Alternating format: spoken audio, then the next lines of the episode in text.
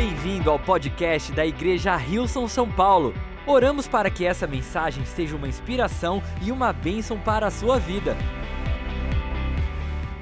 E eu gostaria de começar lendo uma passagem que se encontra em Atos 16, do verso 16 a 34. É um pouco longo, mas assim, fica aqui firme comigo, não desconcentra. Vamos concentrar todo mundo agora aqui, para ter certeza que a gente está juntos. Então vamos lá. Certo dia, indo nós para o lugar de oração, encontramos uma escrava que tinha o espírito pelo qual predizia o futuro. Ela ganhava muito dinheiro para os seus senhores com adivinhações. Essa moça seguia Paulo e a nós, gritando: estes homens são servos do Deus Altíssimo e lhes anunciam um caminho da salvação. Verso 18: Ela continuou fazendo isso por muitos dias. Finalmente, Paulo ficou indignado. Quantos aqui já ficaram indignados com algo? Acho que todos nós. E voltou-se e disse ao Espírito: Em nome de Jesus Cristo, eu lhe ordeno que saia dela. No mesmo instante, o Espírito a deixou. Percebendo que a sua esperança de lucro tinha se acabado, os donos da escrava agarraram Paulo e Silas e o arrastaram para a praça principal diante das autoridades. E levando-o aos magistrados, disseram: Estes homens são judeus e estão perturbando a nossa cidade, propagando costumes que a nós romanos não é permitido aceitar nem praticar. A multidão ajuntou-se contra Paulo e Silas e os magistrados ordenaram que se lhes tirassem as roupas e fossem açoitados. Uau! Depois de serem severamente açoitados, foram lançados na prisão. O carcereiro recebeu instrução para vigiá-los com cuidado. Tendo recebido tais ordens, ele os lançou no cárcere interior e lhes prendeu os pés no tronco. Estão comigo, gente? Sim, então vamos lá. Por volta da meia-noite, essa parte é bem importante. Paulo e Silas estavam orando e cantando hinos a Deus. Os outros presos os ouviam. De repente, fala para a pessoa do seu lado, de repente, houve um terremoto tão violento que os alicerces da prisão foram abalados. Imediatamente todas as portas se abriram e as correntes de todos se soltaram. O carcereiro acordou e, vendo as portas da prisão abertas, da, as, opa, e vendo abertas as portas da prisão, desembanhou sua espada para se matar, porque pensava que os presos tivessem fugido. Mas Paulo gritou: Não faça isso, estamos todos aqui. O carcereiro pediu luz, entrou correndo e trêmulo, prostou-se diante de Paulo e Silas. Então levou-os para fora e perguntou: Senhores, que devo fazer para ser salvo? Eles responderam: Creia no Senhor Jesus e serão salvos, você e os de sua casa. E pregaram a palavra de Deus a ele e a todos os de sua casa. Naquela mesma hora da noite, o carcereiro lavou as feridas deles. Em seguida, ele e todos os seus foram batizados. Então os levou para sua casa, serviu-lhes uma refeição. E com todos os de sua casa, alegrou-se muito por haver crido em Deus. Uau, que história impactante, não é mesmo? Que reviravolta. E quando eu estava pensando nessa palavra na semana passada, eu recebi uma mensagem falando que eu ia estar pregando nesse domingo. E eu fiquei orando, colocando diante de Deus: Deus, o que, que o Senhor quer que eu fale?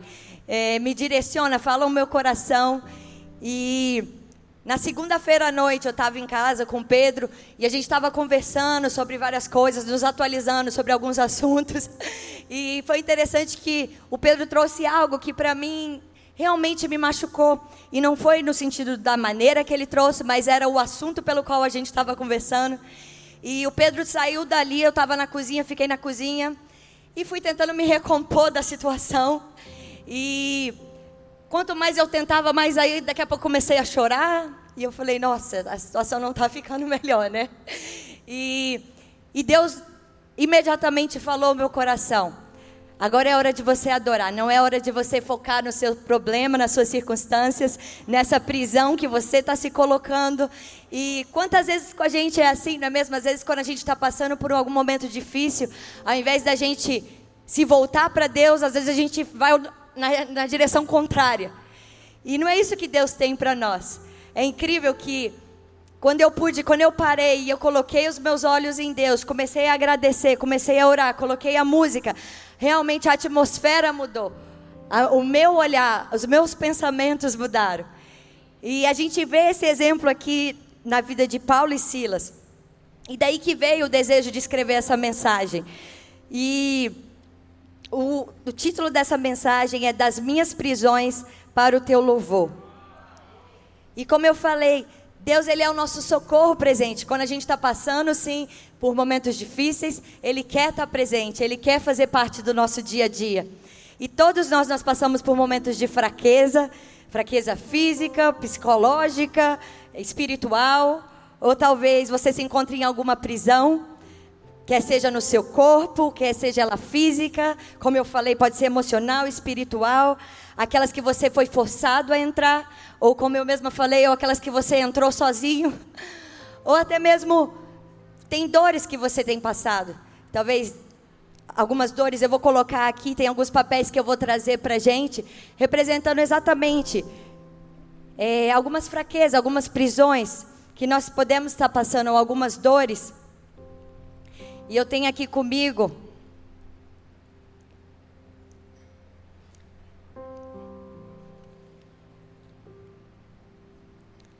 E pode ser que você esteja passando por relacionamentos que se quebraram, relacionamentos que se foram. Ou talvez é o abandono. Talvez é uma das suas dores. Uma doença inesperada, que talvez você não veio de onde veio, talvez não é com você, mas talvez um ente querido, alguém da sua família, algum amigo. Pode ser crenças erradas. Quantas vezes a gente tem crenças erradas? Talvez são vícios, vícios em relação à pornografia, a drogas, O medo. Quem sabe o medo tem tomado conta do seu coração, não saber o amanhã, o que virá, a angústia, o sofrimento. Pode ser que seja a rejeição. Talvez você não se sentiu incluído em algum momento. Pode ser que seja humilhação. Você não esperava que alguém fizesse ou te colocasse nessa posição. Pode ser que seja traição. Você amava muito alguém, talvez ou alguém que era o seu cônjuge, talvez um amigo, e você se sentiu traído. Pode ser impaciência. Quantos de nós passamos por momentos, quem nunca passou, né? Por impaciência, a falta de perdão, te magoaram e você ainda não conseguiu perdoar. Ou falar ríspido. Talvez para você é difícil falar com doçura, com ternura. Ou alguém falou assim com você e te magoou. Ansiedade.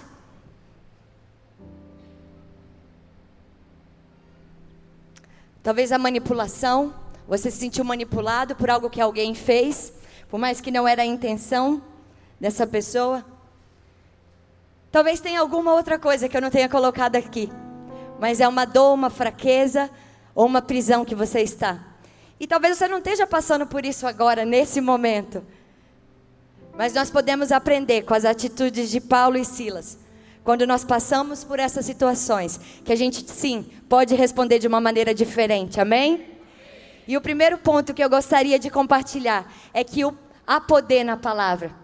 Se a gente pensar, quando nós vemos aqui que há poder quando nós falamos. No começo da passagem que a gente leu, é, fala que tinha uma escrava com espírito que predizia o futuro. E ela ganhava muito dinheiro para os seus servos. E ela continuou fazendo isso por muitos dias, como a gente leu. Até que Paulo ele ficou indignado e ele voltou-se e disse ao espírito: Em nome de Jesus Cristo, eu lhe ordeno que saia dela. No mesmo instante, o Espírito a deixou. E nós vemos que há poder nas palavras de Paulo, assim como há poder nas nossas palavras. Não tem como nós falarmos sobre o poder da palavra que sai da nossa boca, sem falarmos da autoridade da palavra de Deus. Acredito que as duas elas estejam diretamente conectadas, Porque o poder da palavra de Deus se multiplica e se transforma em força e realidade quando sai da nossa boca, não é mesmo? Eu vou repetir. Acredito que as duas estejam conectadas, porque o poder da palavra de Deus se multiplica e se transforma em força e realidade quando sai da nossa boca. E Paulo e Silas, eles começaram a declarar, orar, adorar a Deus. Ele, Deus precisa de mim e de você para que a gente possa, sim, nos alinharmos com o céu e começarmos a orar e declarar aquilo que Ele tem para as nossas vidas, amém? Nós podemos escolher declarar bênçãos ou maldição. Toda a atmosfera do lugar que a gente está, como eu falei na segunda-feira, quando a minha postura mudou, toda a atmosfera mudou à minha volta. E assim também é no nosso trabalho, no nossa, na nossa casa, com as nossas famílias. Onde quer que a gente vá, aquilo que a gente fala tem poder de alterar a atmosfera do lugar. Uma amiga minha, ela compartilhou uma frase comigo do Jentens Franklin, que ele postou, acho que agora quatro dias atrás. E ele disse essa frase: Nunca fale palavras que permitam ao inimigo pensar que ele está vencendo. E nós podemos muitas vezes falar como se nós já tivéssemos perdido a batalha. Às vezes Deus já trouxe uma promessa para nós, uma promessa de emprego, uma promessa de uma família, uma promessa de um filho, e a gente pode se colocar numa posição como se o diabo tivesse já razão. Isso não é mais para mim. Eu estou desistindo. Deus desistiu daquilo que ele tinha feito. Mas a gente pode também ter uma postura diferente. Lembrar que Ele está preparando o caminho para nós, Ele está indo à nossa, à nossa frente. Que as nossas fraquezas, as nossas prisões, as nossas dores que impedem a gente de continuar avançando, a gente precisa, assim, colocar os nossos olhos nele. Amém? Porque Ele continua, e eu quero te lembrar, Ele continua sendo fiel. Ele já se mostrou fiel quantas vezes para você e para mim? E Ele continua sendo fiel nas nossas vidas. Amém? As nossas palavras elas têm tanto poder que o inimigo escuta e se alegra ao ver quando a gente tem dúvida. Quando a dúvida começa a tomar conta do nosso coração, a gente já começa a questionar, a não crer mais. Mas nós temos que tomar cuidado com o que sai da nossa boca. Lembrar de tudo que Deus já fez e o que Ele prometeu e que Ele ainda vai fazer. As palavras certas sobre as situações caóticas que estamos vivendo, elas nos ajudam a vencer os desafios que parecem ser esmagadores. Quais são as palavras que você está declarando sobre a sua vida, sobre a sua família, sobre o seu dia, sobre a nossa igreja? Será que elas são palavras de esperança? Será que são palavras de fé? E eu amo que as escrituras, elas estão cheias de palavras que provam o poder do que declaramos e acreditamos. Em Provérbios 18, 20 e 21, diz assim: do fruto da boca enche-se o estômago do homem. O produto dos lábios o satisfaz. A língua tem poder sobre a vida e sobre a morte. Os que gostam de usá-la comerão do seu fruto. O que, que esse versículo quer dizer? Que nós vamos poder escolher qual fruto da nossa vida será cheia. Será que são palavras de vida ou palavras de morte? Em Provérbios 12, 18 diz: Há palavras que ferem como espada, mas a língua dos sábios traz a cura. Provérbios 12, 25: O coração ansioso deprime o homem, mas uma palavra bondosa o anima. Que lindo, né? Existe poder quando usamos a palavra de Deus da maneira correta. Em Hebreus 4,12 diz: Pois a palavra de Deus é viva e poderosa e corta mais do que qualquer espada afiada dos dois lados. Ela vai até o lugar mais fundo da alma e do espírito, vai até o íntimo das pessoas e julga os desejos e pensamentos do coração delas. As palavras de Deus, elas não podem ser reduzidas a um pedaço de papel com marcado, com marca-texto pelo contrário, a palavra de Deus, ela é vida, é espírito, é viva, é energética, ela funciona efetivamente naqueles que acreditam nela. Amém? Glória a Deus. E Efésios 6, 17 diz assim: Usem a salvação como capacete e empunhem a espada do espírito, que é a palavra de Deus. Uau! E eu estava falando com uma amiga da minha mãe, a Iracema, que eu amo ela e ela é uma mulher que me inspira a ter intimidade com Deus. Ela tem experiências lindas com Ele. E eu estava falando com ela sobre hoje, sobre domingo. E foi incrível que uma das coisas que ela já tinha me falado anteriormente, ela voltou a falar. e que me marcou e é uma verdade. Ela falou: Tice, para nós sermos cheios do Espírito Santo, para nós sermos usados por Ele, para nós sermos cheios de Deus, podemos experimentar da presença dEle, nós precisamos andar com a palavra dEle. Não só andar por aí, mas andar no nosso coração. Nós precisamos ler, nós precisamos dedicar tempo. E eu não sei para você, talvez, como que tem sido esse começo de ano. No que que você tem investido o seu tempo? Será que você tem investido na palavra de Deus, em conhecer mais a Ele? Quem sabe não é o ano que você vai começar a fazer uma leitura anual da Bíblia? Talvez você vai começar um dia de cada vez. Então, por que não? Por que não a gente buscar mais de Deus, conhecer mais a Ele, se aprofundar para que Ele possa se revelar a nós, revelar os nossos corações, amém? E é interessante quando a gente pensa que a gente quer se aproximar de alguém, quando a gente quer conhecer alguém melhor. Nós somos intencionais, não é mesmo? A gente quer passar tempo com aquela pessoa, a gente pergunta qual que é a história dela, do que, que ela gosta de fazer. A gente vai agradar ela também, você vai fazer coisas que te agradam, mas também vai fazer coisas que agradam a pessoa. E com Deus é assim, é uma jornada de conhecer e prosseguir em conhecê-lo. E se nós pensarmos aqui naquela época que Paulo e Silas eles foram presos, eles não tinham o acesso que a gente tem hoje tão fácil à Bíblia, à palavra dele. Que privilégio que nós temos de viver em um país onde a gente pode sim ler a palavra, podemos pegar onde a gente quiser, temos fácil acesso no celular. Talvez se você tem dificuldade de ler, por que não escutar a palavra de Deus? A gente tem vários aplicativos da Bíblia. Então assim, a gente tem tudo para poder fazer isso acontecer, está nas nossas mãos, não é mesmo? E a palavra de Deus, ela tem autoridade. As verdades na palavra de Deus, elas não possuem sua origem no homem, mas em Deus. Diferentes homens a gente vê que foram usados de diversas maneiras para que a Bíblia estivesse disponível no mundo inteiro hoje. E eles foram instrumentos usados por Deus para que isso acontecesse. Mas de forma alguma a mensagem ou a revelação da Bíblia originou-se do homem, mas sempre somente de Deus. E a gente vê isso por toda a Bíblia, por várias escrituras. Eu comecei a estudar mais e mais e tentar me aprofundar nessa parte. E era tanta coisa, eu comecei a ficar assim, eu falei, uau, que incrível, que vontade de poder falar só sobre isso. Mas eu creio que fica para uma mensagem de um outro dia. Mas algo que eu gostaria de compartilhar, eu peguei alguns textos específicos. E um deles está em 2 Timóteo 3,16, que diz: Toda a escritura é inspirada por Deus e útil para o ensino, para a repreensão, para a correção e para a instrução na justiça. A, palavra inspirada por Deus aqui no original, ela está conectada com a palavra espírito. Em outras palavras, o Espírito de Deus, o Espírito Santo, ele era a influência invisível que Deus usou para direcionar, instruir, comunicar com as mentes dos homens que, as, que a escreveram. Isso é dito talvez de uma maneira mais clara pelo apóstolo Pedro, em 2 Pedro 1, 20 a 21. E diz assim: Antes de mais nada, saibam que nenhuma profecia da Escritura provém de interpretação pessoal. Pois jamais a profecia teve origem na vontade humana, mas homens falaram da parte de Deus, impelidos pelo Espírito Santo.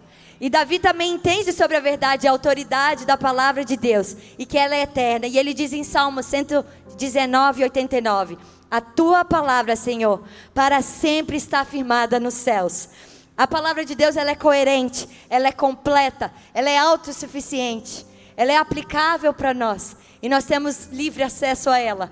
Então, por que não a gente poder mergulhar na palavra e aprender mais dele? Amém? Então, e o segundo ponto que eu gostaria de compartilhar, que é a segunda atitude que nós podemos aprender com Paulo e Silas, é o poder da oração. Paulo e Silas, a gente vê que Paulo não estava sozinho, algo que eu amo dessa passagem. É que estava ele e um amigo juntos. E logo no comecinho fala que eles estavam indo para onde? Eles estavam indo orar. Eles estavam indo se encontrar com outras pessoas para poderem orar. E a oração é falar com Deus. É poder ter um relacionamento com Ele. E a gente vê que enquanto eles oravam, tanto eles estavam indo orar quando foram presos, e quando as celas das prisões caíram, eles estavam orando também. E a gente vê isso no verso 25, em Atos 16, 25, que diz: Por volta da meia-noite, Paulo e Silas estavam orando e cantando hinos a Deus. os outros presos os ouviam. A gente não sabe, nós não sabemos o que eles estavam cantando ou orando. Quem sabe eles estavam falando, cantando os salmos de Davi, que naquela época era bem conhecido, os judeus tinham o costume de gravar alguns desses salmos, eles sabiam de cor. Quem sabe eles estavam falando, cantando a Deus um dos salmos. E quase todos os comentários bíblicos que eu li sobre essa passagem falam que quando ora, e quando eles estavam orando, eles estavam cantando louvores também. Isto é, enquanto se empenhavam em derramar seus corações em oração, estavam cantando em voz alta sua alegria. Uau, a gente pode imaginar que realmente eles mudaram a atmosfera daquele lugar, com aquilo que eles estavam falando, com a oração, e, o, e a oração tem poder. A gente vê que os presos também, quando acontece a libertação, os presos também, os outros presos são alcançados aqui, eles também escutavam eles cantando. E embora os seus corpos ainda sangrassem, se a gente lembrar, eles foram açoitados, eles foram presos, eles estavam presos ali enquanto oravam, adoravam a Deus.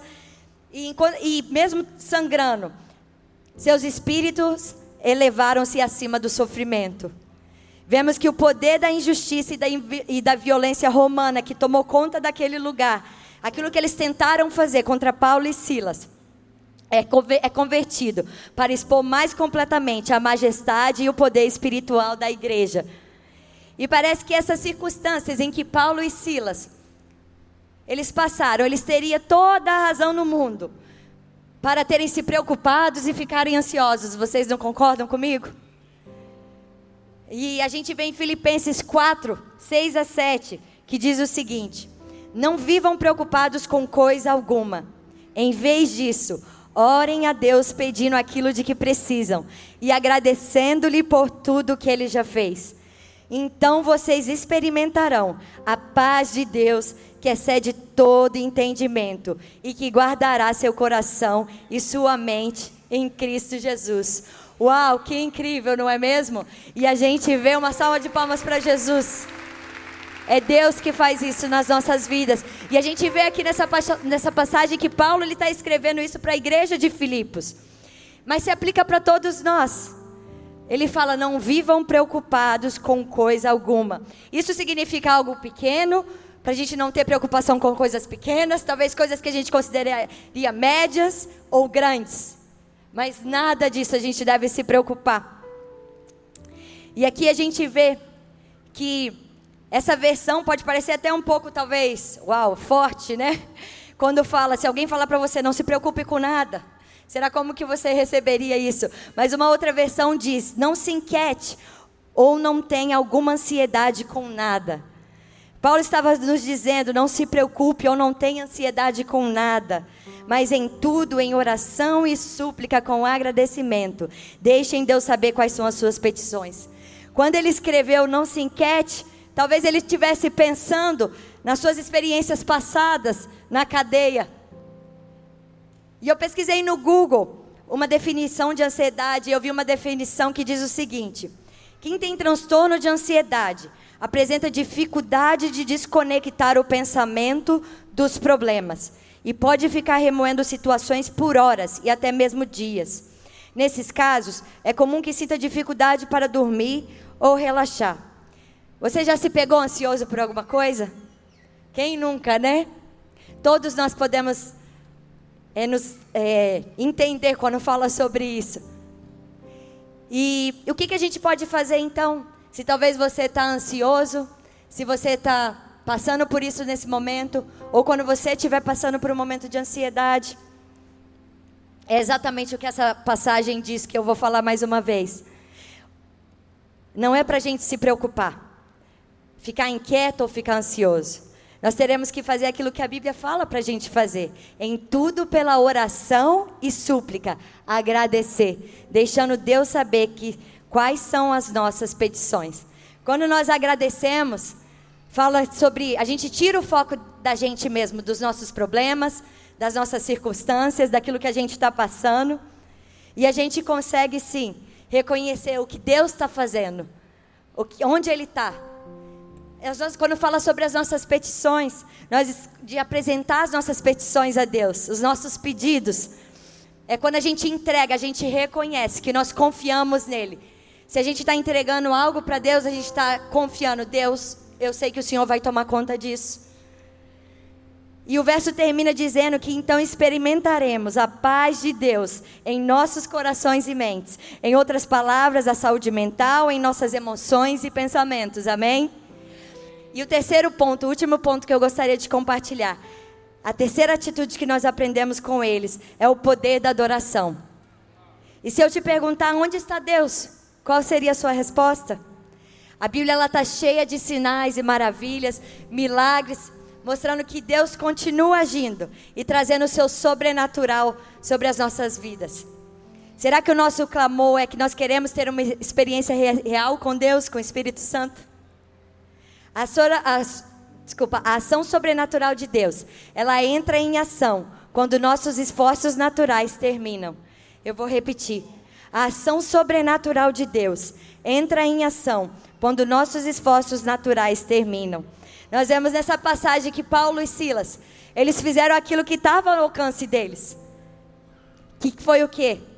Eles adoraram a Deus, eles cantaram, eles usaram a voz dele. E parecia que não tinha saída, que eles não podiam fazer nada, mas eles ainda tinham fôlego. E é interessante que Salmo 156 diz: Tudo quanto tem fôlego, louve ao Senhor, louvai ao Senhor. Uma outra versão diz: Todo ser que respira, louve ao Senhor. Então, o momento que a gente está passando pode ser difícil, as situações podem ser inesperadas, podem nos fazer tentar desistir, mas nós temos uma arma, a qual a gente consegue grandes coisas, que é a adoração. Amém? E quando a gente fala de adoração, adoração ela é um estilo de vida. Eu pesquisei o significado de adoração e em hebraico fala avod, que significa servir, trabalhar. E se trata disso. Às vezes a gente fala, mas como assim, né? O que, que quer dizer? Quer dizer que o nosso todo o serviço que a gente faz, a gente faz para Deus. Não só o servir aqui na igreja, mas tudo. Tudo que a gente faz pode ser uma adoração a Ele. E quando nós fazemos, então quer dizer que quando a gente está cuidando dos nossos filhos, quando a gente está cuidando da nossa casa, quando a gente está trabalhando, quando a gente está dirigindo, tudo, tudo que a gente faz, a gente pode fazer glorificando o nome dele, amém? E eles aqui a gente vê nessa passagem que eles conseguiram chamar a atenção de Deus, a ponto de acontecer um grande terremoto naquele lugar. Nós vemos que o sobrenatural de Deus, ele invade a atmosfera da terra com as manifestações do céu. Aquilo que parecia impossível diante deles se torna possível em instantes e quebra toda a barreira do tempo. Nós vemos, vou ler novamente essa passagem em Atos 16, 26, que diz: De repente, houve um terremoto tão violento que os alicerces da prisão foram abalados imediatamente todas as portas se abriram e as correntes de todos se soltaram. O carcereiro acordou e, vendo abertas as portas das, da prisão, desembanhou sua espada para se matar, porque pensava que os presos tivessem fugido. Mas Paulo gritou: Não faça isso, estamos todos aqui. Alguém mais ama os de repente de Deus na nossa vida? Quão incrível foi que todas as portas se abriram, as correntes de todos os presos se soltaram, não foram somente de Paulo e Silas.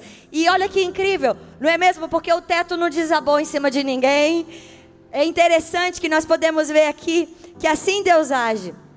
Quando falamos do, do sobrenatural, a gente se refere da da intervenção do Espírito Santo. E não foi uma coincidência, talvez você pense, ah, foi uma coincidência que o terremoto aconteceu ali na mesma hora que eles estavam orando, glorificando a Deus. Não, era o sobrenatural de Deus invadindo a terra.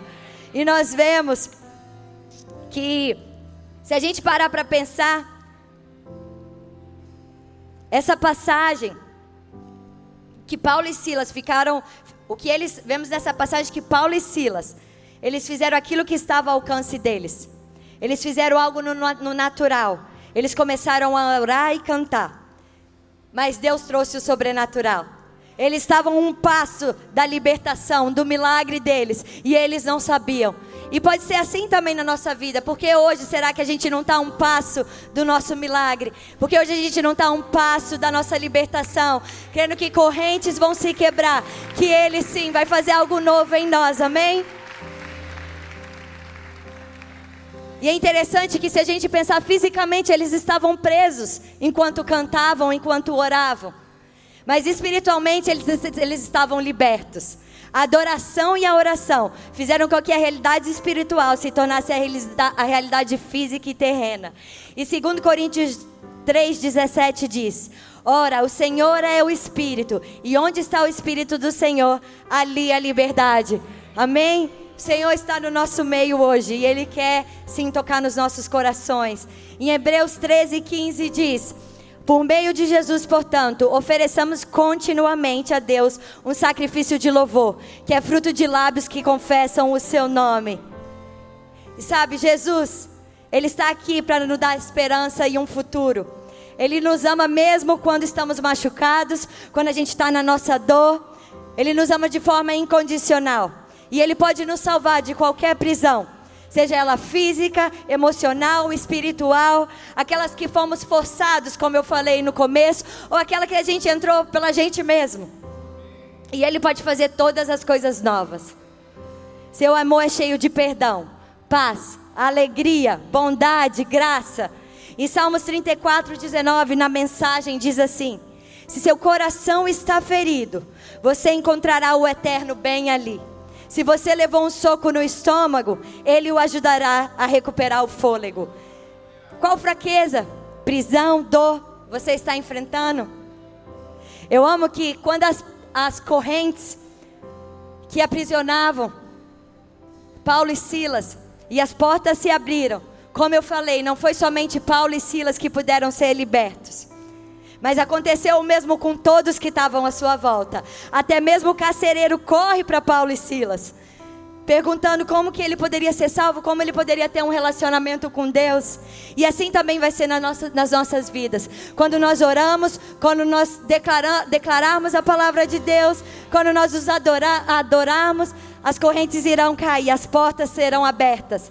E nós seremos transformados. E as pessoas à nossa volta também. E algo que eu gostaria de falar para terminar é que a sua libertação, ela, ela trará libertação a outros. A sua confiança em Deus trará salvação a outros. Da mesma forma que aquele dia eu precisei dar um basta naquele sentimento de tristeza e angústia que estava invadindo a minha alma. Eu creio que hoje nós vamos dar um fim naquilo que tem nos aprisionado. Quem sabe para você hoje é o dia de dar o fim, como a gente falou, em relacionamentos que, estão, que foram quebrados, em crenças erradas, na traição. Será que você pode se colocar de pé? Nos vícios, no medo, na ansiedade, na angústia, no abandono, no falar ríspido na impaciência, na humilhação, toda rejeição, na falta de perdão, na doença, na manipulação. Vamos adorar a Deus. Vamos crer que Ele está assim. Ele está aqui, Ele vai quebrar correntes. Ele sim vai tocar nos nossos corações. Por que, que você não começa a adorá-lo, a exaltá-lo, a declarar palavras de vida sobre você? Vamos crer juntos que Ele está agindo no nosso meio, amém? Porque você não fecha os seus olhos, levanta as suas mãos e vamos declarar. Coloque o seu foco em Jesus, amém? Obrigado por ouvir o podcast da Igreja Rilson São Paulo. Esperamos que você tenha sido desafiado e inspirado. Se gostaria de visitar nossas reuniões aos domingos, você pode encontrar mais informações no site rilson.com/são paulo.